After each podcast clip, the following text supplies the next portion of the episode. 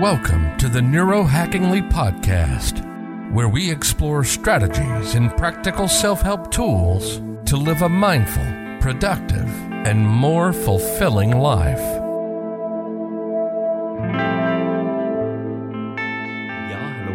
Herzlich willkommen zu der Podcast-Episode. Heute möchte ich da über meine persönliche Erfahrung mit dem Saunagehen erzählen und ein paar wissenschaftliche Studien noch einbringen, die das Ganze noch unterzeichnen. Ich persönlich liebe die Sauna. Ich habe das Glück, im Elternhaus eine Sauna zu haben, die ich mehrmals in der Woche benutze.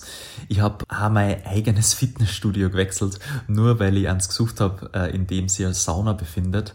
Jetzt habe ich das Glück, dass sogar ein Kältebecken drinnen ist, eine Dampfsauna und so ein Ruhebereich, wo man Tee trinken kann. Also wirklich ideal. Meine Saunaroutine schaut so aus, dass ich nicht zu spät am Abend in die Sauna gehe, äh, da ich gemerkt habe, dass das meine, Schlafqualität beeinflusst. Es hilft uns dabei besser einzuschlafen, nach der Sauna die Körpertemperatur sinkt und das wiederum dann dafür sorgt, dass wir besser schlafen, besser einschlafen. Das ist perfekt zum Abschalten, wenn ich um 19 Uhr gehe, äh, kann ich eine Linie ziehen und sagen, ab dann arbeite ich nichts mehr. Nach der Sauna ist man sowieso immer platt. Und ich stelle die Sauna meistens so auf 90 bis 95 Grad ein, dann bleibe ich circa 15 Minuten und mache bei rund 12 Minuten sowas an Aufguss. Das Beste kommt aber dann erst, nämlich zur Abkühlung, lege ich mich in den Bach und der ist direkt vor meiner Haustür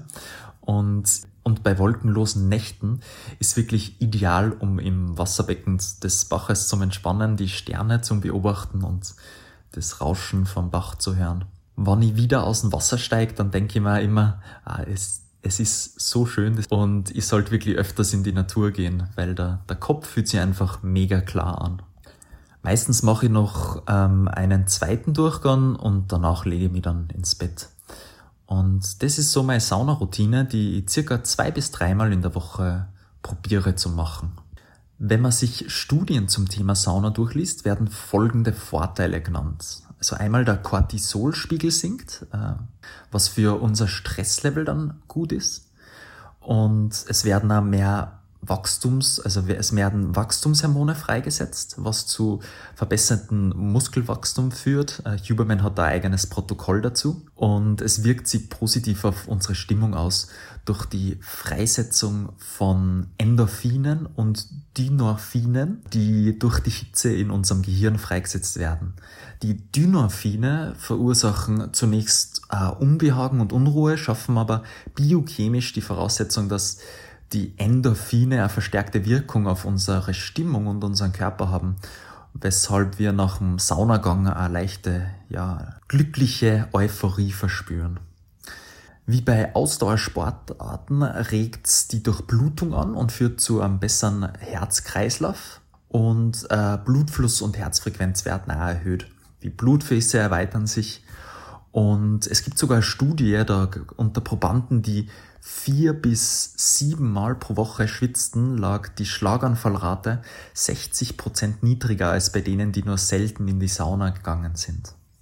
Die Empfehlung vom Andrew Huberman ist, die Sauna auf ca. 80 bis 100 Grad, ein, Grad Celsius einzustellen. Also wenn, wenn man für seine Gesundheit was tun möchte, empfiehlt sich insgesamt eine Stunde in der Woche in die Sauna zu gehen, allerdings nicht am Stück, sondern aufgeteilt auf zwei bis drei Durchgänge.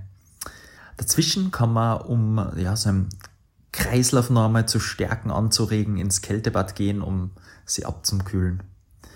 Es gibt nur ein anderes Protokoll, das Huberman erwähnt, bei dem man mehrmals hintereinander jeweils 30 Minuten am Stück in die Sauna geht. Einmal in der Woche, was die Wachstumshormonfreisetzung bis zu 16 Mal anhebt in einer Studie. Es habe ich noch nie ausprobiert, bin ich ehrlich gesagt auch nicht so interessiert daran.